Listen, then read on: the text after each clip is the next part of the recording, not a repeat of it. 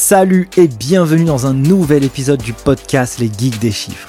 Chaque semaine, je vais à la rencontre de personnes qui réinventent ou interagissent avec le monde de la comptabilité ou de la gestion d'entreprise. Experts comptables, entrepreneurs, directeurs financiers ou acteurs de l'écosystème, je cherche à dénicher pour vous les meilleures pépites pour comprendre comment designer son profil et devenir inarrêtable sur le marché du travail. Digitalisation de la fonction comptable, outils tech, levée de fonds, indicateurs financiers, culture business, bref, tout y passe pour vous apporter un éclairage concret issu du terrain. Je suis Nicolas Piatkowski, cofondateur de l'école en ligne Les Geeks des Chiffres, qui a formé plus de 3300 étudiants de la filière expertise comptable et des millions d'autres sur YouTube. Si vous avez appris quelque chose avec ce podcast, mettez un gros 5 étoiles sur votre appli préféré avec un commentaire. Et moi, je n'ai qu'une seule chose à vous dire. Prenez place et c'est parti Hey, salut à tous, à toute la team Les Geeks des Chiffres. Très heureux de vous accueillir aujourd'hui pour un nouvel épisode avec une personne que j'avais envie d'avoir sur le podcast qui s'appelle Caroline Jurado. Salut Caroline. Salut Nicolas, merci pour l'invitation. Très heureux de t'avoir aujourd'hui sur ce podcast. Alors, si je te présente vite fait en chiffres et tu me coupes si je suis complètement à la ramasse. Donc, toi, ta mission, tu es une grosse vulgarisatrice des crypto-monnaies. Moi, je suis le geek des chiffres qui doit être le plus nul en crypto du monde. Donc, euh, j'ai envie que dans cet épisode, on puisse traiter une masterclass 100% concrète pour comprendre qu'est-ce que ça veut dire tout cet univers quels sont les enjeux pour les particuliers, mais aussi peut-être pour les professionnels. Peut-être qu'on peut pousser aussi un peu par là. Donc, toi, 40 000 abonnés sur Instagram, 130 000 presque sur TikTok, 7 000 sur YouTube, une newsletter qui approche les 50 000 personnes qui la suivent, et sur LinkedIn, 30 000 abonnés. Ouais. Donc, on peut dire que tu es une influenceuse euh, crypto-monnaie. Est-ce que j'ai le droit de le dire ou pas? T'as le droit de le dire. Moi, je préfère dire que je suis une vulgarisatrice, mais dans les faits, je présente sur les réseaux sociaux, donc euh, on peut me catégoriser d'influenceuse, c'est clair. Bon, moi aussi, j'aime bien le côté euh, vulgarisatrice. Influenceur, j'aime pas trop ce mot-là aussi, mais bon, en tout cas, comme tu es sur les réseaux, on peut le dire. Donc, avant tout ça, tu as monté euh, une boîte. Ouais. Donc, après mes petites présentations comme ça, eh bien, je te propose trois parties sur le podcast. Number one, on a envie de savoir qui tu es. Mhm. Number two, eh bien, ton rapport aux chiffres, ouais. parce que tu es entrepreneuse et donc on a envie de, de creuser un peu, c'est quoi ton rapport par rapport à tout ça, et cette masterclass sur les cryptos. Très bien. Are you ready? Ouais. Good, Caroline. Écoute, euh, bah, du coup, je te propose d'abord de te présenter pour qu'on puisse savoir à qui on a affaire. Ouais, super. Donc moi, je m'appelle Caroline, mais tout le monde, euh, en tout cas dans ma communauté, m'appelle Caro. Et euh, il y a trois ans, j'avais pas la moindre idée de ce que c'était que les cryptos je, je suis entrepreneur, donc euh, c'est, c'est, enfin, j'ai commencé ma carrière euh, sur un truc chiant dans les RH, mais très vite j'ai monté une boîte. Ok. très vite j'ai monté une boîte et quand j'ai monté cette boîte-là, j'étais dans un, espèce de coworking où il y avait des geeks à côté de moi et ces geeks-là, ils investissaient dans le Bitcoin et ils me disaient Caro, faut trop que tu fasses ça, tu passes à côté d'un truc de ouf si t'investis pas. Et je me rappelle très bien avoir tapé Bitcoin sur Google, on devait être en 2016 ou 2017 et euh, j'étais là genre euh, bah non clairement c'est pas pour moi. C'est quoi ce truc? C'est trop compliqué. Euh, on dirait une secte. Vraiment je me suis fait dans ma tête mais genre tous les trucs de à quel point c'est pas pour moi. Et j'ai fini par revendre ma boîte au leader de mon marché et est venu le confinement et là j'avais rien à foutre et je me suis réintéressée au Bitcoin parce que bah, comme par hasard ça refaisait de la croissance donc les médias en parlaient et là j'ai fait un petit calcul rapide dans ma tête et je me suis rendu compte que mes potes qui n'avaient pas vendu de boîte, qui étaient geeks, machin, ils étaient plus riches que moi parce qu'ils avaient investi dans le Bitcoin à cette époque. Trop cool. revenons sur cette expérience sur la, création de ta boîte. Donc toi, tu es dans les RH, tu te faisais chier comme tu le dis, et donc tu as monté une boîte, donc ça c'était en mai 2016, là je suis sur ton profil LinkedIn. C'était quoi un peu la mission de cette boîte? Euh, C'était quoi le problème que tu résolvais? La mission, en fait, j'ai eu l'idée de cette boîte dans ma précédente boîte où j'étais en RH et j'accompagnais des DRH à euh, faire une ce qui, s'appelle l'enquête annuelle, qui est une obligation légale pour savoir comment vont les collaborateurs dans la boîte. Et quand j'ai fait ça, je me suis dit que c'était trop chiant et que c'était débile surtout de demander l'avis aux gens une seule fois euh, tous les ans ou tous les deux ans parce que tu peux rien mettre en place derrière. Et donc je me suis dit ça serait trop cool qu'il y ait une espèce de dialogue euh, un peu régulier avec les collaborateurs. Donc j'ai créé une solution en fait plus ou moins de sondage euh, qui permet de demander l'avis des collaborateurs sur les politiques RH. Ok, et alors ça a été quoi un peu les prémices de ce projet?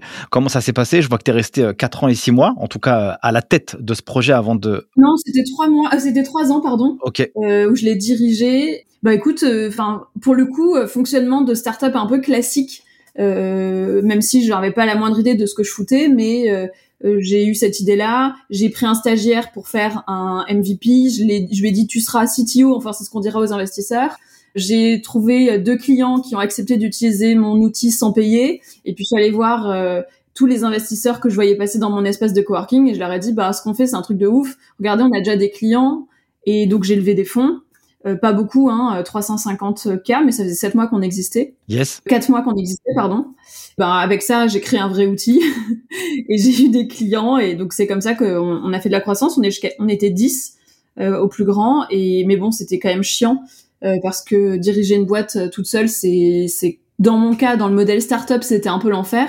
En plus, on faisait de la croissance et c'était cool, mais moi, j'avais un, j'avais le dream de l'entrepreneur qui fait de l'hypercroissance. Donc, euh, une petite boîte euh, qui était euh, rentable sur 10 personnes, c'est chouette, mais je savais que je pourrais pas, enfin, ça fonctionnait pas comme je voulais. et donc, du coup, je l'ai revendu au leader de mon marché et j'étais engagée à rester avec eux pendant deux ans. Donc, c'est ce que j'ai fait. Et c'est quoi le process de la vente Alors? Comment ça comment ça marche? Euh, Donc déjà tu as, fait une partie levée de fonds, donc quand même il y a euh, six ans à peu près en arrière, 350K c'était déjà euh, très bien. tu vois, aujourd'hui on voit dans les médias des grosses levées, mais en tout cas 300 300 à 400 000 euros c'est déjà déjà beaucoup, surtout quand t'as pas d'existence. Qu'est-ce que tu leur as vendu toi aux investisseurs? Toi j'ai vu que tu étais une, bête de, de, de, de business développeuse, en tout cas voilà tu savais bien vendre. Qu'est-ce que tu leur as vendu pour qu'ils puissent finalement te faire confiance? Mis à part le fait que tu es de l'attraction et que euh, tu dis voilà, j'ai quelques clients.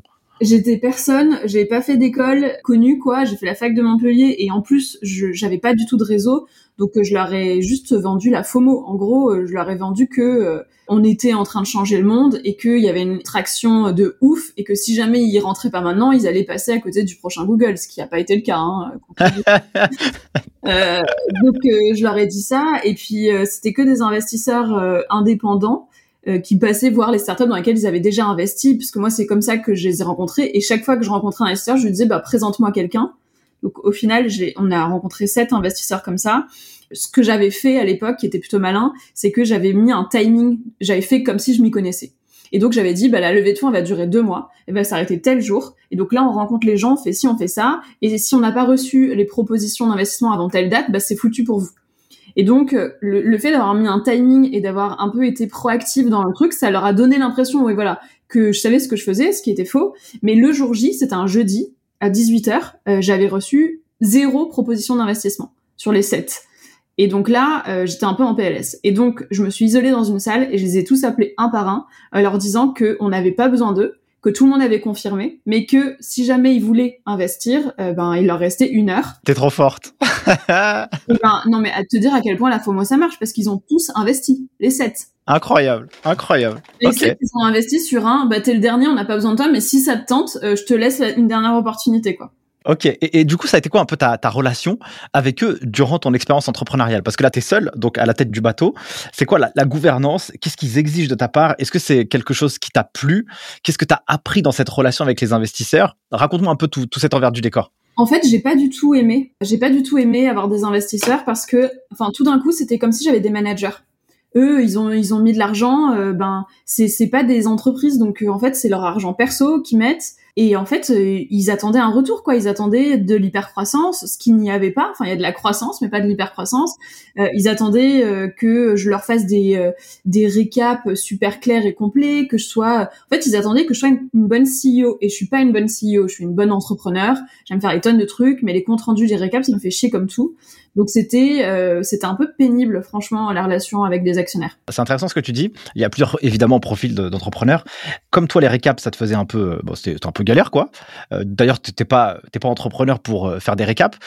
Dans ta relation avec les chiffres, comment ça se passait? Est-ce que tu as été accompagné par des gens? Est-ce que tu as pris un cabinet d'expertise comptable pour t'aider? C'était quoi un peu euh, l'envers du décor ici? Alors, j'avais une nana à l'interne qui gérait la relation avec le comptable qu'on avait et j'arrive pas à me rappeler euh, qui est-ce que j'avais à l'époque comme comme cabinet comptable. Il me semble que c'était un truc qui m'a été recommandé par mon incubateur. Ça t'a pas marqué quoi Non, ça m'a pas marqué. Alors que maintenant que je suis solopreneur, si tu veux, je sais exactement comment comment je bosse, tu vois, et avec qui je bosse. Mais à l'époque, je me rappelle même pas. Franchement, à mon avis, on faisait nymphe. Ok. Et, et, alors comment Raconte-moi un peu, c'est quoi les, les maîtrises que toi t'analysais à l'époque pour faire progresser ton projet? En vrai, ce que je ce que je regardais plus, c'était le chiffre d'affaires. Ok. Et sa croissance?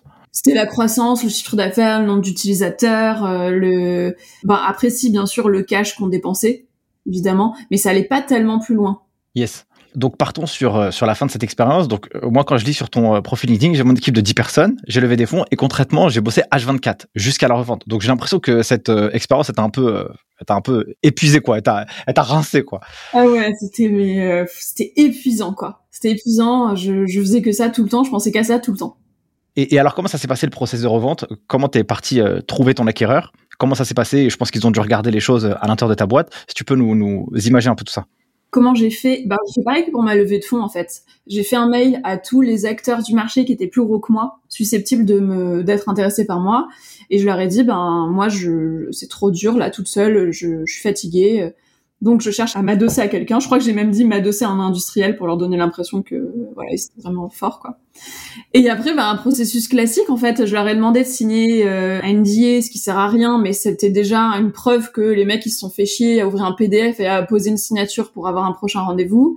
Et ensuite euh, on a fait en gros, je crois que le process c'était un rendez-vous euh, de une heure ou deux même pour parler vision, etc. Ensuite, ils m'ont demandé vraiment avoir l'intérieur des chiffres de ma boîte j'ai montré tout ce que j'avais, grosso modo. Là où j'ai fait une erreur, c'est que moi, j'ai pas demandé la même chose. J'étais un peu naïve, je, je, enfin naïve. On l'est toujours quand c'est la première fois qu'on fait un truc, mais je me disais bon bah une grosse équipe, un gros chiffre d'affaires, ça fonctionne. Mais en fait, il faut pas du tout regarder que ça. Faut vraiment regarder euh, euh, est-ce qu'il y a vraiment de la rentabilité, euh, est-ce que la croissance, enfin le pipe c'est bien, mais est-ce que la croissance elle est réelle, enfin il y a vraiment pas mal de choses à regarder. Après, c'était négo classique, quoi, jusqu'à ce qu'on signe le contrat de vente. Est-ce que tu as le droit de donner des chiffres ou est-ce que c'est possible ou, pas du tout sur cette, euh, sur cette partie-là? Sur, euh, sur la partie revente? Ouais. sur la revente. Oui, j'ai le droit. Et si tu as envie de le faire aussi ou pas? C'est pas vraiment que j'ai pas envie, mais c'est que je suis, je suis à peu près sûre de te dire des conneries. D'accord, ok. Plus ou moins, mais je peux te donner euh, des, ordres d'idées. Il me semble qu'en cash, ils m'ont filé pas grand chose, style entre 50 et 100 k Ensuite, ils m'ont filé des parts de la boîte et je sais plus à hauteur de combien c'était, mais ça devait être 200K. Pour te dire, j'ai même pas euh, cherché euh, là, là, tu vois, typiquement, je sais pas combien j'ai. Et après, par contre, ils m'ont filé un très gros salaire, plus de 100K. Puisque tu les as suivis après euh, dans le processus. J'étais engagée avec eux ouais, pendant deux ans. Ça marche. entendu, ma chère Caro. Ensuite, donc, dans cet incubateur, tu as découvert l'univers des cryptos. Ouais, ouais. Donc, pour moi, l'idée, c'est sur, sur cette partie-là, t'avais aucune compétence là-dessus. Déjà, comment tu t'es formé et comment euh, tu as créé finalement ta légitimité sur cette industrie et sur cet univers? Ça, j'aimerais bien le comprendre déjà. Ça, c'est intéressant. J'ai zéro légitimité. c'est ça qu'il faut retenir. Euh, c'est que euh, je comprenais que dalle à ce que c'était, mais comme c'était le confinement, eh ben j'avais du temps et donc j'ai vraiment et puis j'avais le seum aussi, hein, faut dire. Euh, j'avais la rage quoi. Bah ouais, vraiment, je ouais j'avais le seum de, de ce truc de en fait je suis passée à côté d'un truc qui était vraiment une très belle opportunité parce que je me suis sentie euh, pas concernée par le truc et parce que j'ai cru que j'étais trop bête pour comprendre. Enfin ça c'est vraiment euh, ça m'a foutu le seum quoi. Et du coup, j'ai euh, ben j'ai un peu poncé tous les sites internet, les vidéos YouTube, les tout ce que je trouvais sur les cryptos euh, que je trouvais affreux. En fait, l'expérience elle a été ultra douloureuse pour moi. Déjà, c'était que des mecs. Euh, la plupart du temps, c'était des anonymes euh, qui montraient pas qui ils étaient, etc. Et qui m'expliquaient des trucs. Alors, certes, au bout d'un moment, je comprenais, mais je me sentais bête pendant tout le processus. Et ça, je, je déteste me sentir bête, en fait. C'était pas clair dès le début, quoi. Quand t'as commencé à prendre un sujet, tu dis, ok, ça j'ai bien compris, cette étape-là, cette étape-là, c'était un peu décousu. Et ben après que ça soit pas clair, ça me semble normal parce que c'est vraiment l'appréhension d'un univers euh, total, mais c'est plutôt sur la posture que moi je j'aime pas du tout la posture de sachant euh, qui te donne l'impression que toi t'es pas dans le game et que euh, tu peux pas vraiment comprendre mais que bon on va quand même essayer. Qui va t'expliquer un truc mais que en fait finalement on pourrait l'expliquer de manière beaucoup plus facile si on faisait un peu d'effort mais on te l'explique de manière compliquée parce que comme ça on a quand même l'air un peu intelligent. Enfin ça aussi ça m'a foutu la haine en fait euh, mais bon, au bout d'un moment, j'ai, j'ai, je comprenais de plus en plus ce que c'était. Et comme je voulais tester la production de contenu et notamment l'acquisition en B2C que je maîtrisais pas, moi je maîtrisais très bien le B2B, j'ai commencé à créer du contenu sur les... En fait, je cherchais un truc, je me disais, ok, je veux tester le B2C. Je vais pas aller sur un réseau où on me connaît, je vais me taper la honte de toute façon. Donc, j'ai choisi TikTok.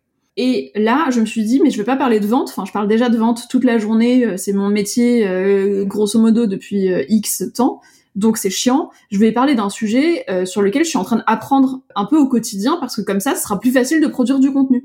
C'était vraiment l'opportunité en fait. Et donc j'ai commencé à créer du contenu sur les cryptos. euh, sur TikTok. C'est comme ça que j'ai commencé. Et comment j'ai créé ma légitimité? Ben, en fait, j'ai pas cherché à créer de légitimité. Je cherche toujours pas parce que de fait, je serai jamais légitime. En tout cas auprès des experts et des insiders de la crypto. En revanche, en fait, j'ai voulu créer le contenu que moi je recherchais quand je me sentais conne très clair. C'est super ce que tu racontes. Donc, en, réalité, toi, t'as fait, t'es, es parti d'une feuille blanche et tu t'es dit, je, j'ai envie d'en découvrir un peu plus. À la base, tu voulais en découvrir pour toi. C'était pour toi que tu faisais ça. Bah oui, non, oui, oui. Donc, tu as commencé à découvrir et ensuite, ce que tu as appris, eh bien, tu as vulgariser ou dégrossi un sujet en produisant du contenu. Donc, tu as ouvert un, compte TikTok et c'est là où finalement tout ce que tu as appris, eh bien, tu l'as transmis avec euh, la version Caro. Exactement. Ok, donc ça, moi je trouve que ça c'est un process qui est génial parce que euh, ça c'est vraiment la boucle de l'apprentissage. Hein. Tu t'apprends, puis tu transmets et transmettre, c'est vraiment euh, une manière de pouvoir garder l'information. Totalement. Ah ouais. Long terme quoi. Ah bah oui, je, je comprends beaucoup mieux les cryptos quand je transmets ce que j'apprends que quand je le garde juste pour moi, hein, clairement. Ok, donc tu as fait l'apprentissage, tu as ouvert ton compte TikTok, euh, donc là tu as commencé à avoir, je suppose, euh, des personnes qui commencent à te suivre, tu l'as fait avec ta vraie touche, parce que moi quand j'ai regardé le compte, franchement, allez-y, euh, les cryptos de carreau, franchement, je trouve ça moi trop cool, parce que je j'aime pas trop non plus cet univers très... franchement, je, pense que je l'ai dit au début du podcast, mais je dois être le, geek des chiffres le plus nul dans la crypto-monnaie, et dès que je regarde un sujet sur ça, bah, ça j'ai envie de partir, parce que ça, je trouve ça chiant, quoi. Mais vraiment incroyable. C'est pareil. Et donc, euh, allez-y euh, sur les cryptos de Caro parce que c'est vraiment cool, c'est solaire, c'est vraiment punchy, c'est dynamique et on apprend euh, facilement. donc, TikTok, tu commences. Qu'est-ce qui se passe après? Bah après, je reçois tellement de questions et je, suis là, genre vraiment, je comprends pas. Je suis là, mais qu'est-ce que les gens ont à me poser des questions à moi? Enfin, ils le voient bien que je suis pas l'experte du coin. Et en me disant ça, je me dis ok, je me sentais un peu harcelée pour pour être parfaitement honnête, hein, parce que les gens pouvaient pas me contacter sur TikTok et du coup ils allaient sur mon Instagram et je recevais mes tellement, tellement de messages que je savais pas comment gérer. Et je me suis dit, en bon entrepreneur, qu'est-ce que je peux faire pour me gagner du temps en résolvant ce problème? Eh ben, je me suis dit, je vais créer cinq emails qui vont répondre aux cinq plus grandes questions de la crypto et comme ça, on me fera bâcher. Quand on me demande, j'enverrai ça. Sauf que le jour où je veux envoyer ce truc-là, euh, le site d'emailing que je veux utiliser, il est pété, il marche pas. Du coup, le seul autre site que je connaissais, c'était Substack, qui est un outil de newsletter. Ce qui fait que je me suis dit, bon, bah, c'est pas grave, je vais utiliser l'outil newsletter et on verra. Et je crois qu'au bout de deux semaines ou trois semaines, j'avais plus de 1000 personnes abonnées. Ok. Et là, je me suis dit, ok, c'est là, euh, toutes les écoutilles sont ouvertes, il se passe un truc, il faut continuer. Ok, d'accord. Et là, ça t'a donné cette petite euh, traction de marché. Et toi, dans ta tête, tu t'es dit, euh, est-ce que tu vas continuer à développer du contenu? Est-ce que tu vas développer du contenu pour le monétiser? Parce que n'oublions pas que tu es parti de ta précédente boîte. Tu as vu une espèce d'opportunité de marché. Tout le monde t'a dit, Caro, Caro, tu devrais investir là-dedans, là-dedans, là-dedans, là-dedans. Toi, tu as pris le seum, tu as créé du contenu ça a été quoi un peu ta, philosophie à cette époque? Tu t'es dit, euh, je vais monétiser tout ce travail? Pas du tout. Mais non, mais alors c'est là que c'est là c'est délirant. J'ai même pas envisagé euh, que ça puisse être un, business. Ce truc-là, je me sentais tellement pas légitime dans ce que je faisais que jamais j'aurais pu euh, penser ça. À côté de ça, j'avais j'avais créé une boîte quand j'ai quitté mon acquéreur. J'avais créé une petite boîte de formation commerciale qui tournait bien. C'était comme ça, je gagnais ma vie. C'était vraiment pour m'amuser le truc des cryptos. Sauf qu'à un moment, euh, il y a une boîte canadienne qui m'a contacté, qui me connaissait via TikTok et qui m'a proposé de euh, bah, sponsoriser ma newsletter. Et là, j'ai commencé à gagner de l'argent. À partir de là, je me suis dit, ok, ben en fait maintenant, ce que j'ai, ça a l'air d'être un vrai side business. Donc j'ai commencé à en parler sur LinkedIn. Et à partir de là, euh, c'était genre comme si c'était la révélation pour les entrepreneurs de la place et pour les, les marques de la place. Tout d'un coup, je suis devenue entre guillemets plus célèbre et donc là, j'ai vraiment euh, commencé à monétiser beaucoup plus. Et à tel point qu'en décembre, j'ai arrêté ma boîte de vente. Décembre 2021, parce que là on est en 2020, on est en, on est en, 2022, oui. Donc en janvier, j'ai commencé et euh, j'ai commencé mon activité les cryptos de carreau en activité unique. Donc toi aujourd'hui, tu es solopreneur, c'est comme ça qu'on le dit. Euh, quelles sont tes différentes sources de revenus aujourd'hui avec avec tout cet écosystème que tu es en train de créer? J'ai des revenus qui viennent de mon premier livre déjà des revenus de mon second livre, mais qui est en cours d'écriture. Ok. J'ai des revenus de euh, la newsletter gratuite, qui est sponsorisée. J'ai créé un supplément mensuel qui est payant, qui m'apporte aussi des revenus. Et ensuite, j'ai des revenus de tous les partenariats de marques que je mets en place sur de la production de contenu vidéo. Donc sur TikTok, Instagram ou YouTube, par exemple? Exactement. Si j'ai quelques revenus aussi, mais c'est un peu anecdotique parce que je le fais pas très souvent de conférences qu'on me demande. Euh, voilà, en gros. je voudrais creuser cette partie-là parce que moi aussi ça m'intéresse à titre perso. Quand tu as, une marque qui te contacte pour euh, faire euh, un partenariat sur euh, YouTube ou sur TikTok, comment toi tu les choisis? Est-ce que tu prends tout le monde? Est-ce que tu as, une grille de lecture précise? C'est quoi un peu ton processus de sélection personnel C'est une bonne question parce que ça a beaucoup évolué depuis janvier. avant, je m'assurais juste, grosso modo, que ça soit pas un scam et je prenais un peu tout le monde, quoi. Là, depuis plusieurs mois, j'ai arrêté tous les partenariats que j'avais et j'ai décidé que ce que j'allais faire euh, pour plus de cohérence pour ma communauté, c'est euh, de ne prendre qu'un acteur par secteur. Donc je choisis un acteur par thématique et je facture genre trois fois plus cher que le marché. Je ne facture plus à l'action marketing, mais je facture dans la durée. Je vais leur dire, bah moi maintenant, je, je veux, j'ai une image de marque qui est installée. Je veux que pour ma communauté, ça soit le plus pertinent possible. Donc je veux le meilleur par secteur. Et euh, le meilleur par secteur, il doit être en mesure de me payer beaucoup plus cher que euh, juste n'importe qui de lambda. Et ça veut dire qu'on s'engage au minimum pour plusieurs mois. On définit le nombre d'actions. Euh, donc, par exemple, tu vas être présent dans une newsletter, tu veux une vidéo sur TikTok, tu veux je sais pas quoi. On définit ça. Et ensuite, moi, j'ai mis un devis par rapport à ça très clair, euh, parce que c'est souvent aussi opaque, hein, tu vois. Euh, si j'utilise le terme influenceur et comment tu vas rémunérer ton influence, donc toi tu choisis ça, donc ça, ça a évolué aussi par rapport, euh, je suppose, à ta notoriété. Plus tu as de la notoriété, plus aussi toi tu prends confiance aussi en toi et plus la valeur que tu vas apporter de manière générale, elle sera aussi plus forte pour la marque, puisque ça tape plus fort. Quoi. Oui, il y a ça, mais en réalité, si je fais ça, c'est beaucoup plus parce que ce que je veux, c'est que, en fait, je n'ai pas envie que ma communauté elle dise, Caro, la moindre entreprise qui lui propose une sponsor, elle le fait et après on n'en entend plus jamais parler. Ouais, c'est clair. Je veux vraiment qu'ils disent, ok, Caro, elle choisit pour nous le meilleur acteur par secteur et ça va durer euh, dans le temps, on continuera de les voir et donc voilà. Génial, génial. Ok, donc là tu commences à développer tout ça. Euh, est-ce que tu as un niveau de revenu d'activité que tu peux... Je crois que j'ai entendu, j'ai écouté un podcast sur Thibault Louis, je pense, en préparant cet échange, et, du, coup tu parlais un peu de tes revenus. Est-ce qu'ils ont évolué par rapport avant? Comment c'est quoi à l'époque? Il a été publié au mois de juin 2022, cet épisode. Donc je l'ai écouté et tu disais que tu avais des revenus entre 20 et 30 000 euros par mois.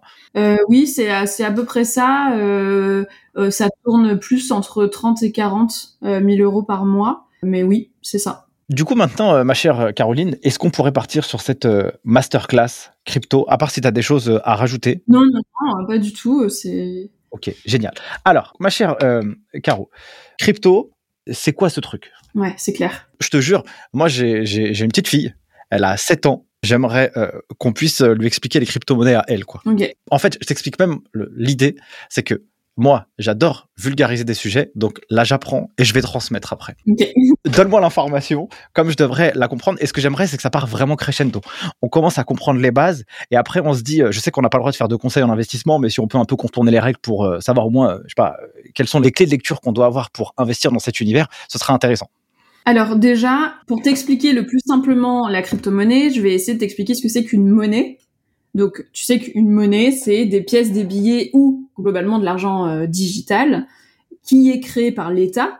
C'est le gouvernement qui va créer une monnaie, euh, c'est la banque centrale qui va définir le prix de cette monnaie-là et euh, elle vaudra plus ou moins toujours ce prix-là et tu peux l'utiliser en passant par des banques. Donc ça, c'est une monnaie normale. Eh ben, il y a des mecs qui ont trouvé que c'était un peu abusé que les banques puissent, à un moment donné, bloquer les accès à ton compte bancaire ou euh, t'empêcher de retirer autant d'argent que tu veux, ou l'utiliser euh, de la façon dont tu veux.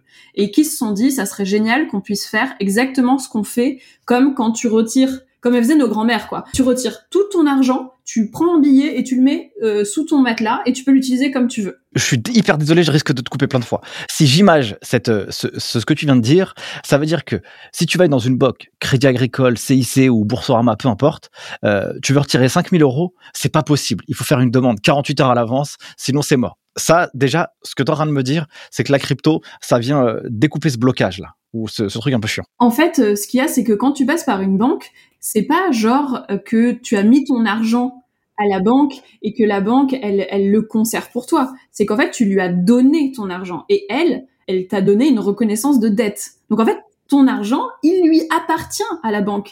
Et si jamais un jour euh, il y a un bug, il y a une faillite ou il y a quoi que ce soit, eh ben ton argent il n'existe plus en fait. C'est désolé, désolé, euh, on, voulait, mais en fait tant pis. Ok. Et donc euh, les mecs ils se sont dit, parce que c'est des mecs, hein, ils se sont dit, ben en fait cet intermédiaire là, on comprend pas à quoi il sert, mis à part nous mettre des bâtons dans les roues, il faut qu'on arrive à le contourner. Donc on va créer une monnaie. Et cette monnaie-là, euh, elle existera qu'en ligne, hein, parce qu'on va quand même pas fabriquer des pièces. Euh, elle existera qu'en ligne, mais on va créer quelque chose qui va permettre de remplacer le travail de la banque. Ok. Et ce travail-là de la banque, c'est euh, d'aller vérifier que tu as bien l'argent sur ton compte, transférer l'argent, euh, vérifier qu'il est bien arrivé sur le nouveau compte et enregistrer euh, la transaction sur son petit carnet officiel qui dit OK, c'est bon, ça a été fait, c'est officiel. Eux, ils ont créé un algorithme qui permet de faire ça automatiquement. On va prendre un exemple en tripartie. Ouais. Il y a toi, moi et ce mec qui a créé la crypto. Ouais. Ok. Le mec qui a créé la crypto, il a créé un système comme la banque, on pourrait le dire ça comme ça, pour, pour nous permettre à toi et moi de pouvoir se donner de l'argent de manière sécurisée et c'est à nous et euh, on s'en fout de la banque. entre guillemets, ce truc ne sera jamais perdu. Exactement, et de manière officielle, parce que imagine, moi, je te donne 10 euh, euros en billets, tu les prends, et puis le lendemain, tu me dis, ah, tu m'as pas donné les 10 euros ben ouais, euh, c'est vrai que elle est où la preuve, tu vois? Mise à prix, on nous, on nous a filmé et que ça a été certifié par un notaire, on l'a pas la preuve. Eh ben eux, ce qu'ils recréent, c'est ça. D'accord. Ils créent un système euh, infaillible entre guillemets qui permet de justifier et d'historiser une transaction entre deux personnes, par exemple. Exactement, c'est exactement ça. Ok. Comment ça s'appelle ça, ce truc-là? Ce truc-là, ça s'appelle la blockchain. Ok.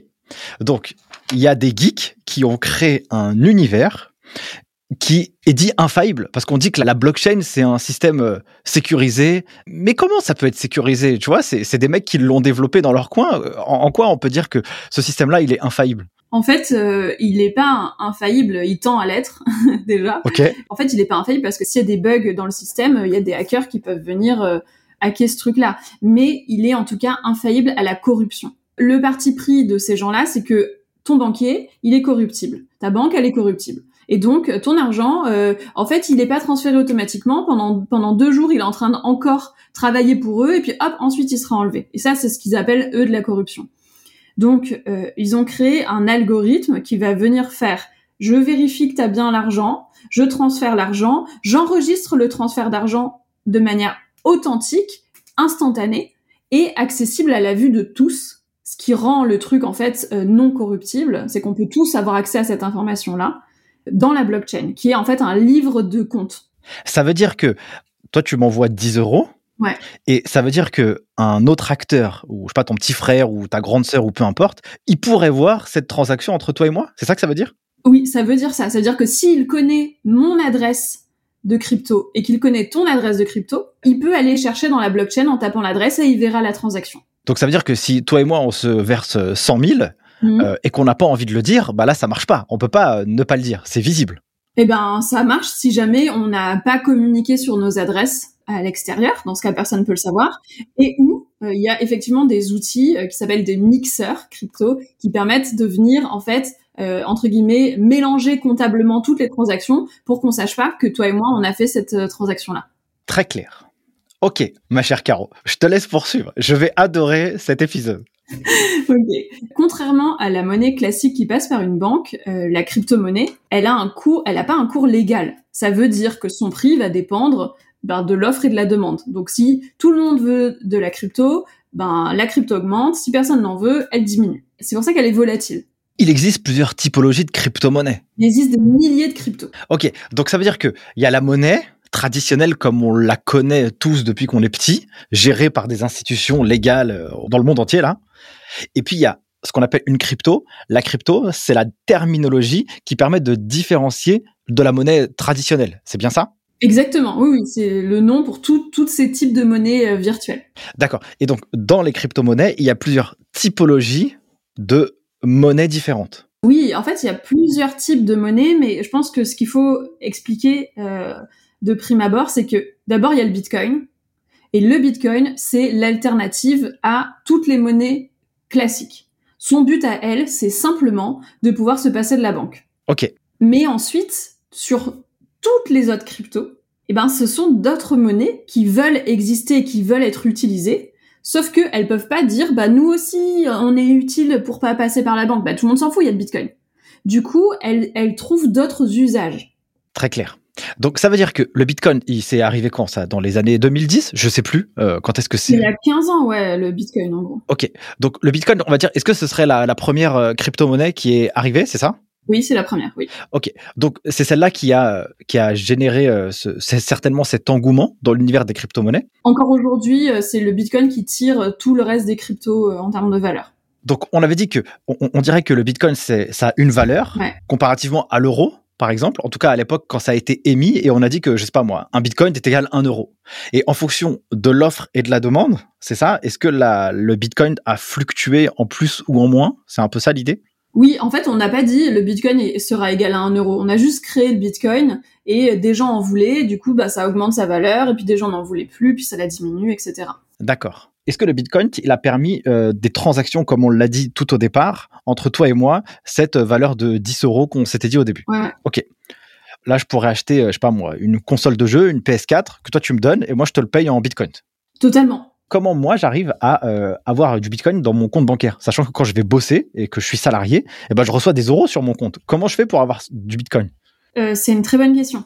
Tu as plusieurs moyens d'avoir du Bitcoin, mais concrètement, si tu avoir du Bitcoin euh, dans le sens euh, philosophique du terme, c'est-à-dire hors système bancaire classique, il faut que tu ouvres ce qu'on appelle un portefeuille crypto-monnaie, qui est un, un, outil qui est enregistré sur la blockchain, tu vois, euh, qui te permet de conserver ton Bitcoin dedans et de l'envoyer à des gens.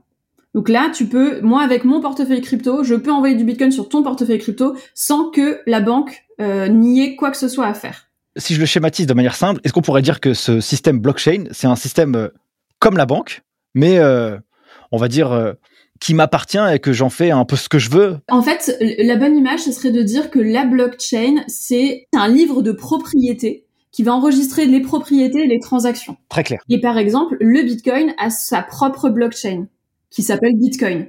Et donc, quand tu fais une transaction en Bitcoin, c'est enregistré sur cette blockchain-là. Parce qu'il y en a plusieurs des blockchains, c'est ça? Exactement. Il y a plusieurs blockchains et le Bitcoin, elle sert à ça. Mais la plus grosse euh, blockchain hors Bitcoin, elle s'appelle Ethereum. Et son but à elle, c'est de pouvoir enregistrer ce qu'on appelle des transactions complexes. Et c'est compl en fait, c'est un peu l'internet de la crypto, Ethereum. C'est une blockchain qui permet aux gens de créer des applications qui vont fonctionner toutes seules de manière autonome et qui sont enregistrées, dont toutes les transactions de l'application sont enregistrées sur la blockchain. On appelle ça des applications décentralisées. Et quand tu utilises un portefeuille crypto, c'est une application décentralisée. Alors, donc du coup, si je reviens à la question euh, précédente, il faut qu'on ait un portefeuille crypto, si j'utilise les bonnes terminologies que tu m'as dites. Comme toi et moi, on a tous les deux un portefeuille crypto, on peut s'échanger nos bitcoins. Exactement, ouais. Après, il y a d'autres façons, mais qui sont dans le système bancaire plus classique de le faire. C'est-à-dire d'aller sur un site pour acheter des cryptos et d'échanger ton euro contre de la crypto. Et euh, ta crypto, enfin ton bitcoin par exemple, il sera conservé sur le portefeuille crypto qui est intégré dans le site. Génial. Et donc, qui c'est qui va créer la crypto? Parce qu'on a dit que la monnaie, ça va être les États qui, qui, qui va le créer. D'où est-ce qu'elle vient celle-là? Excellente question. Alors, euh, pour le cas du Bitcoin, euh, on sait juste que c'est un groupe anonyme euh, qui s'est fait appeler Satoshi Nakamoto. En fait, c'est comme si ils ont créé les règles d'un jeu. Genre c'est le Monopoly et eux ils ont dit bah quand tu avances d'une case il se passe ça, quand tu passes par la banque tu gagnes ça, quand tu vas en prison tu restes deux tours, non non non. Ils ont fait ça et ils ont créé ce code et ils l'ont rendu immodifiable. Genre ils ont dit il y aura 19 millions de bitcoins, ils seront créés tous les tous les X utilisations de Bitcoin, il y en aura un qui sera créé et euh, il se passera ci, il se passera ça. Et ce code-là, il est enregistré sur la blockchain et il est immodifiable. Donc c'est comme ça que ça se passe. Maintenant, toi, tu peux aller créer une crypto-monnaie, tu vas définir les règles du jeu de ta crypto, tu vas la mettre sur la blockchain Ethereum et elle va exister et elle va se comporter comme ce que toi tu as défini. C'est comme créer une application mobile finalement, dont tu vas euh, écrire les lignes de code, sauf que tu peux pas vraiment la modifier. Enfin, tu peux pas du tout la modifier. Euh, sauf si ça a été validé par toute la communauté, mais enfin c'est un processus encore compliqué. Donc ça veut dire que moi, petit individu que je suis, si je suis archi geek et que j'ai envie de créer une crypto-monnaie, je peux le faire. Si je suis très très fort et que j'arrive à la, rendre incroyablement attrayante pour le monde, eh bien, la valeur de ma crypto risque d'augmenter. Par contre, si je fais chou blanc, eh ben, ça va, ça va rien valoir du tout, quoi. Exactement. En fait, t'as même pas besoin d'être très geek parce que le code de la crypto, enfin des cryptos, c'est de l'open source. Donc tu peux concrètement faire un copier-coller du code du Bitcoin et le reproduire et dire ça s'appellera le Nicolas. Mais si tu lui trouves pas un usage, parce que du coup on est vraiment sur, il faut créer la valeur ajoutée de ce truc-là. Il faut dire bah pourquoi est-ce que les gens auraient envie d'utiliser le Nicolas? Bah il faudrait qu'ils aient envie d'utiliser parce que ils ont besoin d'utiliser un service que je crée, mais que moi je vais faire en sorte que ce service-là, eh ben ils peuvent le payer qu'en Nicolas. Ah, alors attends. Ah, c'est trop cool là. Là, c'est trop cool ce que tu me racontes. Attends, attends, attends, attends, attends. Donc, ça veut dire que avec une monnaie des euros, je peux acheter une Tesla, un Apple, une baraque, tout ce que je veux. Ouais. Ok. Donc là, je me dis, je vais créer une crypto. Et pour payer un service, ben là, faut créer un service unique en fait, un service genre d'une valeur euh, inestimable, tu vois. Ouais. Et eh ben, je vais créer ce service. Donc ça peut être, euh, je sais pas moi, euh, voilà, j'ai pas d'idée là, mais ça pourrait être, euh, je sais pas moi, on va dire l'école en ligne, les geeks des chiffres, parce que c'est le seul, c'est la seule chose qui me vient, ou alors la newsletter de Caro, d'accord? On va, on va prendre plutôt le tien, la newsletter de Caro. Pour pouvoir y avoir accès, eh bien, on va devoir utiliser la crypto Caro pour pouvoir y accéder. Exactement. Et donc, plus ma newsletter grossit, plus il y a de gens qui sont donc obligés d'acheter du carreau pour y avoir accès, plus les gens qui en ont déjà acheté pour y avoir accès, eh ben, vont se retrouver avec de la valeur qui augmente. Parce que ma crypto vaudra plus d'argent. Donc ça, c'est très intéressant. Je vais faire des digressions. Excusez-moi, euh, chers auditeurs, je suis survolté, mais là, je kiffe un truc de malade. Et donc, on va faire des petites digressions. Je prends des notes pour ne surtout rien oublier. Si je reviens à mon Bitcoin, le Bitcoin, c'est euh, le big boss de la crypto. Moi, j'ai déjà vu que sur des sites internet, on pouvait payer en Bitcoin. Ah, donc ça veut dire que eux, ils ont créé un usage qui est beaucoup plus large. Ça veut dire qu'en gros, ils veulent concurrencer la monnaie euh, supra euh, quoi. Bah, c'est exactement ce qu'on disait. Le Bitcoin, son objectif, c'est de concurrencer toutes les autres monnaies. C'est de dire, on passera pas par la banque. Eux, c'est ça qu'ils font. Mais toutes les autres qui ne sont pas le Bitcoin, elles sont obligées de trouver des solutions pour que les gens aient envie d'en acheter. Je vois. Et donc, le Bitcoin, il va concurrencer l'euro, le dollar, le yen, euh, le, dinar, tout ce que tout ce qu'on veut. Ok, pour créer une monnaie unique avec une valeur unique à l'instant T, puisque je suppose que la valeur du Bitcoin, elle euh, fluctue. La valeur du Bitcoin, elle fluctue énormément. Les cryptos fonctionnent selon un cycle qui, pour l'instant, se répète hein, en continu. Mais en tout cas, dans la philosophie du Bitcoin, euh, il y a une idée comme quoi, une fois que tous les Bitcoins seront émis, une fois qu'ils seront tous créés, eh ben euh, sa valeur deviendra stable. Et à ce moment-là, elle pourra remplacer toutes les autres. Pour l'instant, elle est beaucoup euh, dans, c'est beaucoup de la spéculation et de l'investissement parce que tu crois que ça va prendre de la valeur. Ok. Donc moi, complètement euh, novice en la matière, je me dis ah bah tiens, j'aimerais bien investir de l'argent dans la crypto-monnaie parce que si tu regardes sur internet l'investissement dans la bourse, l'immobilier, les crypto-monnaies, on a l'impression que c'est un eldorado de ouf, mais il faut quand même être vigilant là-dessus, il faut pas faire n'importe quoi. Ah bah ouais. Parce que toi, on t'avait dit dans le l'espace de coworking, purée, t'as raté, t'as raté un truc, t'aurais dû investir. Et pourquoi on t'a dit ça? Pour quelle raison t'as fait cette réflexion-là et tu te dis mince, j'ai peut-être raté quelque chose? Bah parce que eux, ils ont gagné plusieurs centaines de milliers d'euros, quoi. Euh, parce que le Bitcoin, au moment où ils l'ont acheté, plus la valeur qu'elle a pris, bah, ça a fait que leur argent est devenu plusieurs, genre 500 000 euros, euh, alors qu'ils avaient mis euh, trois 3 balles et demi, quoi. Ok, donc ça veut dire que toi, t'arrives avec tes 3000 euros. Ouais. Donc tes euros, t'investis dans le Bitcoin. Donc, c'est-à-dire qu'en fait, tu transformes tes euros en Bitcoin. On est d'accord? Exactement, ouais. Ok, et donc ça, on le fait où ça? On le fait sur le, portefeuille de crypto que tu m'as dit tout à l'heure? Euh, Non, sur un portefeuille crypto, tu peux pas mettre d'euros. Euh, tu es obligé, dans ce cas, de passer par un, ça s'appelle un exchange. Voilà, c'est un site qui te permet d'acheter des cryptos. Ok, donc tu achètes tes cryptos à une valeur, 3000 euros. Mm. Et donc le temps avance, et puis bah elles prennent, euh, je sais pas moi, ça, ça vaut 100 000 euros. Donc toi, tu auras fait ta plus-value tu revends tes bitcoins, c'est ça? Pour euh, récolter ton argent? Ouais, si tu veux, par exemple, ouais. Ok. À partir du moment où tu as investi au jour numéro 1, ça a fructifié et mm. puis ça vaut 100 000. Et là, tu peux les revendre. Et donc là, il y a un nouvel acquéreur qui est sur le marché et qui veut acheter cette valeur de 100 000. Donc lui, ils achètent 100 000 en espérant que demain, ça fasse 500. Exactement, ouais. Ok. Et donc, c'est pour ça que les gens qui ont investi suffisamment dans le Bitcoin par le passé, mm. eh ben, ils ont eu des rentabilités, enfin des retours qui ont été incroyables. Je prends euh, l'exemple d'un mec, euh, il a fondé euh, la boîte Ledger. Oui, bah oui. Eric Larchevêque. Voilà. J'avais entendu un podcast de lui où, genre, en, Bitcoin, je crois qu'il est, genre, il, est blindé, quoi. Tu vois, puisqu'il a pris ça dès le début. Donc, prenons maintenant l'exemple d'une autre monnaie. Donc, l'autre monnaie, il faut qu'on crée un usage spécifique, unique. Et donc, si l'usage il est vraiment adopté, eh bien il y aura beaucoup de personnes qui voudront acheter cette monnaie et donc cette monnaie elle aura cette même logique normalement d'augmenter. Quels sont les usages actuels sur lesquels euh, il faut être euh, vigilant, avoir un regard euh, particulier? Parce que moi je vois Bitcoin ça concurrence toutes les autres mais je comprends pas est-ce que tu as des exemples de d'autres crypto-monnaies pour imaginer tout ça? Bien sûr.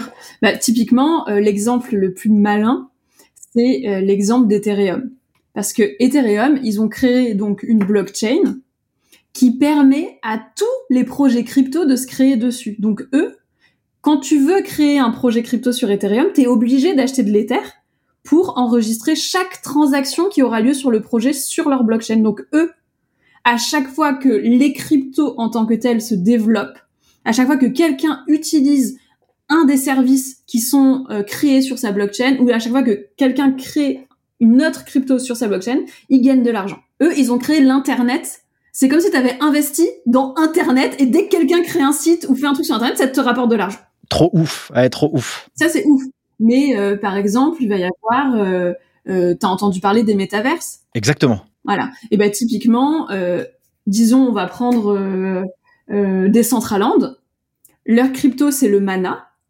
Et ben pour acheter un terrain sur Decentraland et donc pouvoir créer euh, ta petite euh, euh, expérimentation métaverse pour ta communauté, bah, tu dois payer en mana. Et les gens qui vont aller dessus, qui vont vouloir s'acheter un t-shirt pour aller dans le truc en ben dans le métaverse, ils devront payer en mana. Et du coup, le mana prend de la valeur comme ça. Très clair, très clair. Donc ça veut dire qu'en fait, on, on, prend un usage du, du métaverse, parce que ça, c'est un sujet qui, qui, qui, est très très brûlant, ce qu'on appelle le Web 3, c'est ça? Ouais, le Web 3, c'est un peu tout ce que tu peux faire dans le web grâce aux crypto. Donc c'est un peu plus global, mais oui. Je rentre là-dedans, je, je, j'achète des propriétés digitales ouais. dans ce métaverse, et pour que je puisse acheter, eh ben, je peux pas acheter en euros, je suis obligé d'acheter en mana. Voilà. Et donc, il y a des gens qui ont créé un usage de dingue dans ce métaverse, qui a l'air super cool, c'est super génial. Et donc, bah, pour que je puisse rentrer dans le game, eh ben, j'ai pas le choix que de payer en mana. Exactement. Et en fait, là où les cryptos révolutionnent un peu l'économie, c'est que tu peux créer n'importe quelle boîte tu vois, genre, tu peux créer un Uber, mais que tu devras payer en Ub. Ouais, je vois. Tu vois, tu peux créer n'importe quelle boîte qui sera décentralisée parce que du coup, puisque c'est sur la blockchain, la contrepartie, c'est que c'est transparent. Donc, euh, il n'y a pas un manager à l'interne ou euh, un comité euh, d'administration qui va s'en mettre plein les poches, tu vois, parce que tout est public. En fait, le but de la crypto, dans, dans ce cadre de projet-là, c'est que si tu as investi dans le projet, donc tu as mis de l'argent et tu as en échange de la crypto. Si tu es investisseur, tu gagnes de l'argent quand le projet grandit. Si tu es utilisateur, tu vas devoir soit tu vas euh, gagner de la crypto en utilisant le produit, soit tu vas avoir en acheter. Et ben quand tu de la crypto, si le projet grandit, tu gagnes aussi de l'argent. Et si jamais tu es salarié, genre tu es développeur, tu travailles pour le projet ou tu fais quoi d'autre, tu es aussi récompensé en crypto et dans ce cas-là, si le projet grandit, tu gagnes de l'argent. L'idée c'est que grâce à la crypto, quand tu es sur un projet, si tu investis de l'argent, du temps ou de l'engagement, tu gagnes quand le projet grossit. Extrêmement clair, Caro. Trop bien. Et c'est pour ça, je vais, il faut juste que je le dise, sinon je vais oublier, que euh, c'est une connerie monumentale d'investir dans des cryptos sans aller checker, mais qu'est-ce que c'est le projet derrière cette crypto? Il permet de faire quoi cette crypto? Ah bah c'est exact, c'est tu vois c'est exactement l'objet de ma question euh, suivante, c'est de me dire bah en fait si l'usage il est claqué, et eh bah euh, en fait cette crypto ne sert à rien du tout. En fait tout part de l'usage d'abord. Exactement et c'est pour ça que dans les insiders de la crypto, il y a aussi des gens qui disent qu'ils veulent qu'il y ait une, enfin, une adoption massive, mais qui ont intérêt à ce que les gens ne comprennent pas le fonctionnement de la crypto. Parce que derrière, tu peux dire, ah, mais cette crypto, elle fait un truc de ouf. Non, mais tu peux pas comprendre ce qu'elle fait, c'est normal. Tu comprends pas la crypto, mais investis. C'est super dangereux. Voilà. C'est pour ça qu'il faut vulgariser. Donc, ça veut dire que moi, demain, je veux investir mes petits euros. Attention, il y a que moi qui va le dire, d'accord? Euh, Juste, tu, tu m'aiguilles ou pas. Moi, je vais investir dans les cryptos pour pouvoir faire, euh, pour placer mon argent, pour diversifier euh, mon portefeuille d'investissement. Donc, je peux investir dans l'IMO, je peux créer une boîte, euh, je peux investir dans des tableaux, peu, importe, et je vais investir une partie dans les cryptos. Là, ce que je dois regarder, c'est, je regarde l'usage et je regarde si cet usage, il a un intérêt pour le monde de demain. est-ce qu'il a un potentiel de croissance à aller sur une échelle nationale, internationale surtout, pour avoir un gros volume et un gros potentiel? C'est exactement ça. Le premier truc que tu dois regarder, c'est l'usage qui est créé, donc la valeur ajoutée qui est proposée. Et ensuite, il faut que tu regardes tout l'arrière, comme dans une boîte, pour dans une boîte. C'est qui les fondateurs? Est-ce qu'ils existent? Est-ce qu'ils sont connus? Est-ce qu'ils ont déjà fait des trucs? Est-ce que la techno du projet, elle est solide? Euh, Est-ce que ça a bien été audité? Est-ce que ça risque pas de cracher, etc. Et ensuite, il y a un dernier truc qui est un peu plus économique, c'est de regarder la tokenomie. La tokenomie, en gros, c'est les règles du jeu que tu as écrit pour la création de ta crypto. C'est-à-dire, est-ce que euh, combien est-ce qu'il va y en avoir euh, Comment est-ce qu'elle va fonctionner Est-ce qu'il y a un mécanisme qui va permettre de faire prendre de la valeur ou pas à la crypto? En gros, il faut quand même checker un peu tous ces trucs-là. Et avec tous ces éléments-là, normalement, tu t'en sors pour savoir à peu près dans quoi est-ce que tu peux investir ou pas. Donc du coup, est-ce qu'il pourrait y avoir des dérives? Alors, euh, j'ai un exemple. Il me semble que j'avais regardé un reportage sur Netflix où tu avais un jeune, lui, il était parti dans le dark web il envoyait de la drogue euh, partout dans le monde, je sais pas quoi. Et je crois que les gens le payaient en bitcoin. Hmm. Donc ça veut dire, est-ce que je pourrais acheter tout et n'importe quoi avec euh, une crypto-monnaie? Si jamais tu trouves quelqu'un qui est prêt à recevoir de l'argent en crypto-monnaie, oui, tu peux tout acheter. Enfin, Comme une monnaie normale en fait. Hein. En fait, ça dépend juste que les gens veuillent ou pas. Tu pourrais me dire, Caro, je veux que tu crées du contenu pour moi et je vais te payer en crypto. Ben, je te dirais oui. Et donc, du coup, tu auras acheté un service en crypto. Je vois. Et toi, tu accepterais de recevoir de l'argent en crypto si tu crois à la crypto. Bah oui. Ouais, on est d'accord. Sinon, euh, moi, je peux, je peux acheter euh, l'humanité avec ma crypto caro qui vaut rien. Bon bah voilà. ok, trop cool, t'as fait un bon deal, quoi, tu vois. C'est ça. Ok, donc moi j'ai mon portefeuille de crypto. Toi, t'es investi, forcément. Tu vois, tu dois aussi euh, tester les choses que tu as apprises. Moi, j'ai investi quand même autour de 5000 euros par mois en crypto, moi. Ok, quand même. Ouais, ouais. Donc, est-ce que tu as des belles histoires et des histoires un peu difficile que tu peux nous raconter là-dessus ben, dans mon cas, pas tellement parce que euh, j'ai commencé à investir euh, il y a pas si longtemps que ça, parce que c'était il y a deux ans ou trois ans, je sais plus. Donc en fait, euh, oui, j'ai commencé à investir quand les cryptos étaient en, croissance, donc j'ai gagné plein d'argent. Et puis après, j'en ai perdu plein parce que les cryptos ont toutes craché.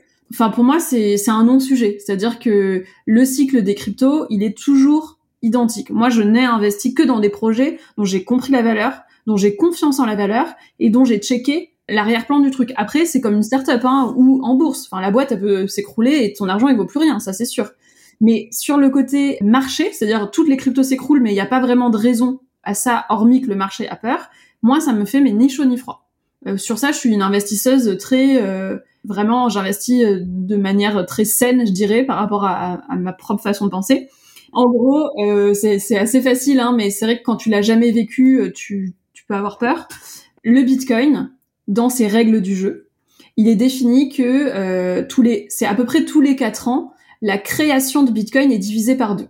Ça s'appelle le halving. Donc ça veut dire que quand on a écrit les règles du jeu, on peut se tromper. Est-ce qu'on peut les réécrire ou les mettre à jour? Ben, dans le cas du Bitcoin, tu peux pas. D'accord. Donc ça veut dire que en fait, euh, eux, ils ont fait ça il y a 15 ans, mais le monde a changé. Bah du coup, ils, peuvent plus s'adapter au monde actuel. Exactement. Et donc ils ont dit tous les X transactions de Bitcoin euh, et que ça arrive à peu près tous les 4 ans, euh, on va créer deux fois moins de Bitcoin. Ce qui va permettre en fait au bout d'un moment d'arriver aux 19 millions qui devront être créés. Et comme à ce moment-là, tout d'un coup, il y a deux fois moins de Bitcoin créés, ça va faire mécaniquement qu'il y aura plus de demandes que d'offres à ce moment-là et que le prix du Bitcoin va augmenter le prix du Bitcoin augmente, les insiders, j'appelle les insiders les gens qui sont dans le marché crypto depuis plus de 4 ans. Ils ont un peu l'habitude, ils se disent ah, il s'est rien passé pendant quelques mois, là le Bitcoin repart, le halving vient de passer, on remise en masse sur le Bitcoin. Ils font ça, donc ça veut dire qu'ils achètent des cryptos, donc ça augmente encore plus le Bitcoin. Du coup, qu'est-ce qui se passe? Les médias commencent à en parler. Ah, le Bitcoin, nanana, nanana. Du coup, qu'est-ce qui se passe? Les outsiders, donc nous, on en entend parler et on est là genre ah putain, euh, les putains de plus-values, et donc on commence à investir. Ce qui se passe, c'est que tout ça, ça fait encore grandir le prix du Bitcoin, et le prix du Bitcoin qui grandit, ça met la fame sur les cryptos, et donc toutes les cryptos vont prendre de la valeur. Du souffle, en fait, de tout ça. Et donc là, euh, croissance, croissance, croissance, croissance. Et ce qui se passe toujours, c'est qu'il y a des événements extérieurs qui viennent impacter la volatilité du prix du Bitcoin. Genre, les insiders qui vont, euh, quand les cryptos sont très hauts, revendre de leur crypto pour prendre des bénéfices, ça fait descendre d'un coup. Ou alors, euh, tout d'un coup, euh, l'inflation aux États-Unis est énorme, boum, ça fait descendre. Il y a un hack, un crash, une boîte qui fait faillite, ça fait descendre. Et ça, ça pourrait juste faire descendre et repartir, sauf que comme on est sur en fait une innovation, et bien à chaque fois qu'il y a des outsiders, ils sont plus nombreux que les insiders. Et donc du coup, ils ont peur, ils savent pas comment ça marche, ils disent oh putain j'ai investi un truc, je sais même pas ce que c'est, et là ça crache, je revends tout. Du coup, ils revendent, ils revendent à perte, et ça, ça fait cracher le marché, parce qu'ils ont un poids qui est très important du coup. Et quand ça fait cracher le marché, les médias disent que c'est la fin des cryptos, puis s'en désintéressent, et à partir de là, pendant plusieurs mois, les cryptos sont à nouveau stables très bas jusqu'au prochain halving. Donc ça veut dire qu'en fait, quand même, dans la vision euh, d'une crypto-monnaie, on veut changer des usages. Donc en gros, euh, le Bitcoin lui disait, on va virer la monnaie euh, supra-internationale et puis on va créer notre propre système monétaire. Mais en même temps, il y avait quand même un petit, un petit focus sur la rentabilité de, ce truc-là. Tu vois, on voulait créer vraiment une bulle aussi d'investissement pour que ça puisse. Après, moi, je te dis ça en. Non.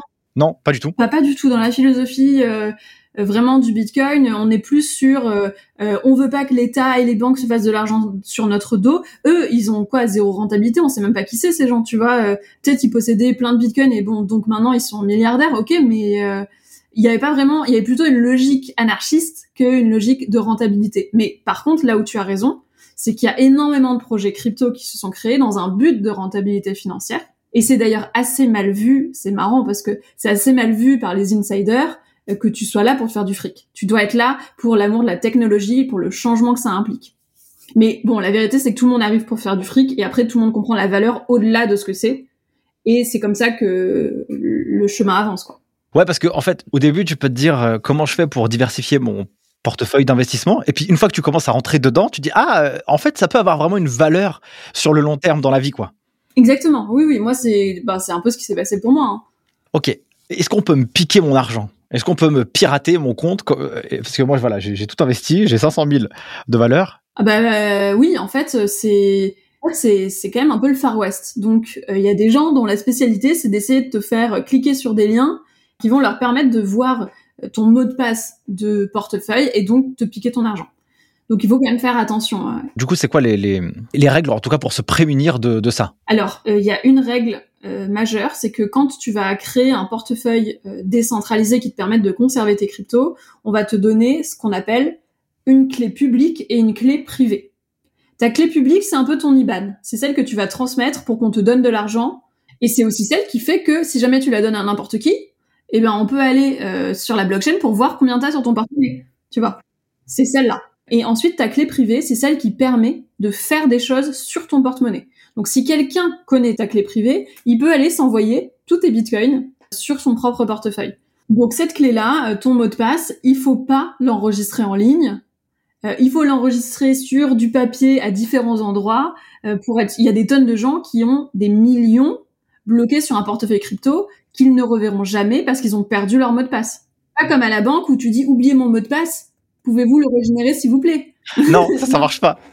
en fait. Tu, vas le graver dans ta tête, ton mot de passe. C'est ça. D'accord, d'accord. Dans ta newsletter, qu'est-ce qu'on retrouve à l'intérieur? Alors, on retrouve plusieurs choses. Euh, on retrouve un petit point sur l'actu euh, du marché crypto de la semaine, où je vais te dire grosso modo si les cryptos ont grossi ou pas, si c'est passé des actus intéressantes pour que tu puisses appréhender. Euh, de temps en temps, je fais un petit point jargon aussi, parce que je déteste je déteste totalement le jargon crypto, mais de temps en temps, je suis quand même un peu obligée de l'utiliser, donc j'explique. Et euh, ensuite, on traite toujours un sujet de fond, parce que le but, c'est de comprendre quelque chose. Donc euh, là, celui de cette semaine, par exemple, c'est est-ce qu'on peut créer des euros en plaçant ces cryptos? Et donc, c'est les mécanismes financiers qui te permettent, quand tu possèdes des cryptos, de les déposer euh, quelque part et d'avoir des rendements en échange. Toi, est-ce qu'il t'arrive de payer des entreprises? Genre du B2B en crypto-monnaie. Est-ce qu'on peut le faire ça? Oui, tu peux le faire, mais que dans l'univers crypto, quoi. Enfin, c'est pour l'instant, c'est un peu. Euh, si tu as demandé à ton fleuriste est-ce que tu peux payer en crypto, non, tu peux pas, quoi. Ok. Par contre, tu peux euh, utiliser une carte crypto. Tu vois, toi, tu mets tes cryptos sur euh, sur ta carte, et quand tu payes dans n'importe quel commerce, la carte va convertir automatiquement ta crypto en euros au moment où tu payes. Donc c'est un peu, enfin du coup c'est vraiment, ça repasse par le système bancaire classique. Mais si jamais tu as des cryptos et que tu veux les utiliser, tu peux faire comme ça. Est-ce que le système, il pourrait se casser la figure comme euh, une banque Tu vois? Enfin, je, suppose que oui. Ce serait quoi la grosse différence par rapport à une banque? Bah, C'est-à-dire que là, quand tu dis le système, tu veux dire l'ensemble des cryptos ou une crypto? Parce qu'une crypto, ça peut se casser la gueule, tu vois. Ça, ça peut arriver. Il peut y avoir un bug, euh, le, programme était finalement pas efficace, ou alors c'était une arnaque, ou machin, et là, ça se casse la gueule. Mais est-ce que toutes les cryptos ensemble disparaissent? Bah, C'est comme si tu me disais, est-ce que Internet peut disparaître, tu vois? Ah ouais, je vois. Ok. Je dirais que non, a priori, mais quand même, j'aimerais investir. Euh, je suis un peu frileux. Ce serait quoi les clés lecture que tu me dirais? Fais attention à ça, à ça, à ça, à ça, avant de faire quoi que ce soit. Euh... Ouais. Alors pour moi, la première étape, c'est de, de savoir quel type d'investisseur tu es. Euh, typiquement, quand moi j'ai commencé, j'ai fait vraiment le truc de, de gros noob. Je suis allée sur Revolut, ma banque en ligne. J'ai acheté un peu de Bitcoin, un peu d'Ether.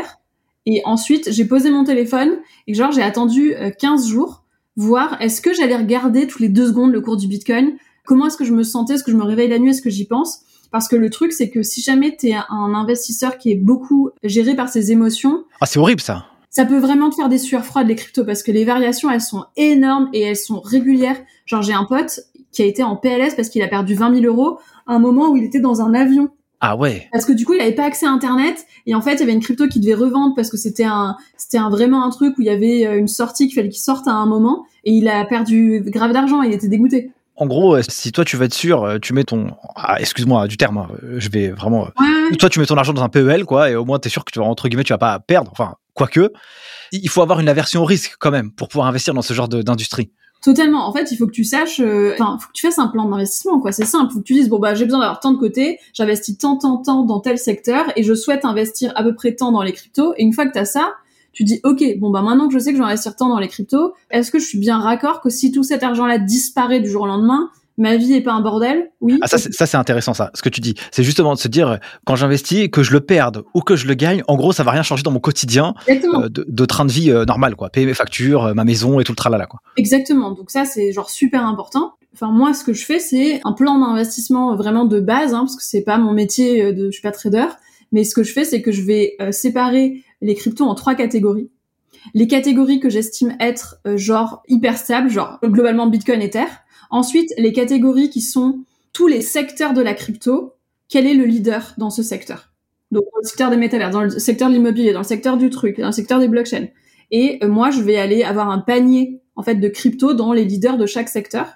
Et ensuite, j'ai une toute petite partie de mes investissements qui sont dédiés aux petites cryptos que je connais pas, dont j'ai espoir que ça explose ou que machin, ou que je connais peu, enfin tu vois, qui sont pas établies et, et que j'investis dedans tu vas sur des valeurs un peu plus sûres et des valeurs un peu plus risquées. J'ai fait tout un article de, de, newsletter dessus. Tu pourras aller voir si tu veux voir euh, comment euh, je fais les répartitions, comment je fais mes calculs pour voir euh, bah, qu'est-ce que tu peux adapter pour ton propre plan d'investissement perso. Quoi. Génial. et, quelles sont les craintes des personnes qui, quand ils commencent à investir, c'est quoi leur plus grande crainte qu'ils ont avant de, de pouvoir se lancer dans cet univers-là? Il y en a plein, mais je pense qu'il y a beaucoup de craintes qui sont liées au fait que tu comprends pas bien comment ça marche et du coup tu as peur de faire une connerie ou de te faire arnaquer. Ouais. Et aussi le fait que dans l'univers crypto, pour l'instant, c'est pas encore très tourné autour de l'expérience utilisateur et que donc du coup, quand t'es habitué à avoir des sites qui sont un peu jolis, qui fonctionnent bien, euh, là, faut, ça fait un peu mal aux yeux quand même. Donc l'expérience est difficile. Il y a plein d'informations partout. Ça marche, super. En tout cas, euh, c'était super cool, Caro. Moi, j'ai trop kiffé euh, cet épisode. Est-ce que tu as, des choses à rajouter, toi, euh, puisqu'on arrive déjà à la fin? Non, franchement, je trouvais ça trop cool. Je, suis contente si j'ai pu t'aider. Génial, génial. Donc, du coup, si on veut te retrouver, évidemment, les cryptos de Caro. Ouais, la newsletter, les cryptos de Caro. Yes. donc, tu es sur TikTok, Instagram, LinkedIn, Caroline Jurado. Donc, et on mettra tout ça dans les notes de l'épisode pour que les gens puissent. Euh, Attends, j'ai un podcast maintenant aussi. Ah oui, justement, exactement. Je voulais justement en plus en parler parce que j'ai vu une équipe de ouf, euh, les Power Angel avec euh, Nina Ramen que j'ai aussi accueilli sur euh, ce podcast. Toi, vous avez lancé six ou sept podcasts sur euh, des thématiques précises. Donc ça, c'est sorti la semaine dernière. On tourne le 19 septembre et je crois que c'était lundi dernier que c'est sorti. Et vas-y, raconte-moi un peu c'est quoi le, sujet là-dessus? Ben non, mais c'est trop cool. En gros, on a fait toutes donc cinq nanas. on a fait un podcast chacune, donc de 70 épisodes de 5 minutes, entre 3 et 5 minutes pour expliquer un truc dans notre thématique. Donc moi, c'est en crypto. Euh, je traite 70 questions, grosso modo. Et il y en a un par jour qui sort. Et c'est trop cool parce que on a reçu un accueil hyper euh, chaleureux du public. On est dans tous les tops là des plateformes d'écoute. Alors, ce sera peut-être pas ça pour toujours, mais en tout cas, on est trop contente. Ouais, j'ai vu ça, franchement, euh, c'était super. Donc ça, c'est surtout dans la catégorie euh, affaires, en tout cas sur Apple Podcast, parce que oui, totalement, hein, moi je regarde ça. Donc y a, avec Inna Ramen, c'est comment écrire le copywriting. Avec toi, c'est les cryptos. j'ai vu sur le SEO, j'ai vu sur Instagram. Et Caro Mignot sur LinkedIn. Ok, donc euh, déjà en respectant euh, tout ça, et en tout cas les conseils, on peut déjà avoir euh, une bonne clé pour, pour son projet. En tout cas, quand on est entrepreneur ou investisseur crypto, c'est hyper cool. Bah écoute, on mettra tout ça dans les notes de l'épisode. En tout cas, mille merci Caroline d'avoir participé à cet échange du podcast Les Guides des Chiffres. Merci pour cette masterclass. Grand merci à toi. Et nous, bah, du coup, mes chers amis qui avaient écouté jusqu'à maintenant, eh bien, naturellement, pour nous aider à faire péter le système sur les geeks des chiffres, eh bien, n'hésitez pas à mettre un petit commentaires, ça fait toujours plaisir. En plus, je l'ai lu et puis moi, ça me fait de la dopamine quand je vois que j'ai 5 étoiles, je suis grave content et donc ça me donne la motive pour aller voir des invités comme ça.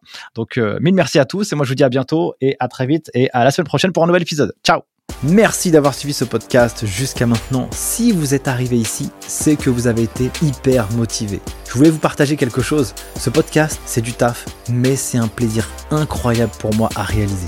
Le jeu en vaut la chandelle. Si vous pensez que cet épisode ou ce podcast a été utile ou est utile pour vous, vous avez un moyen de pouvoir le faire connaître au plus grand nombre. C'est soit de le partager autour de votre réseau, soit de mettre un avis 5 étoiles ou un commentaire sur les différentes plateformes. C'est pour moi le seul moyen de pouvoir le diffuser au plus grand nombre pour que chacun puisse y retirer quelque chose de positif pour sa carrière personnelle et professionnelle. Sur ce, je vous remercie encore une fois. N'oubliez pas, si vous avez des besoins pour pouvoir vous former aux meilleures compétences comptables et financières, rendez-vous sur le site internet lesguideschiffres.com. On vous prépare à obtenir les meilleurs diplômes de la fière de l'expertise comptable. Et moi, pour finir, je n'ai qu'une seule chose à vous dire. À très vite pour le prochain épisode. Ciao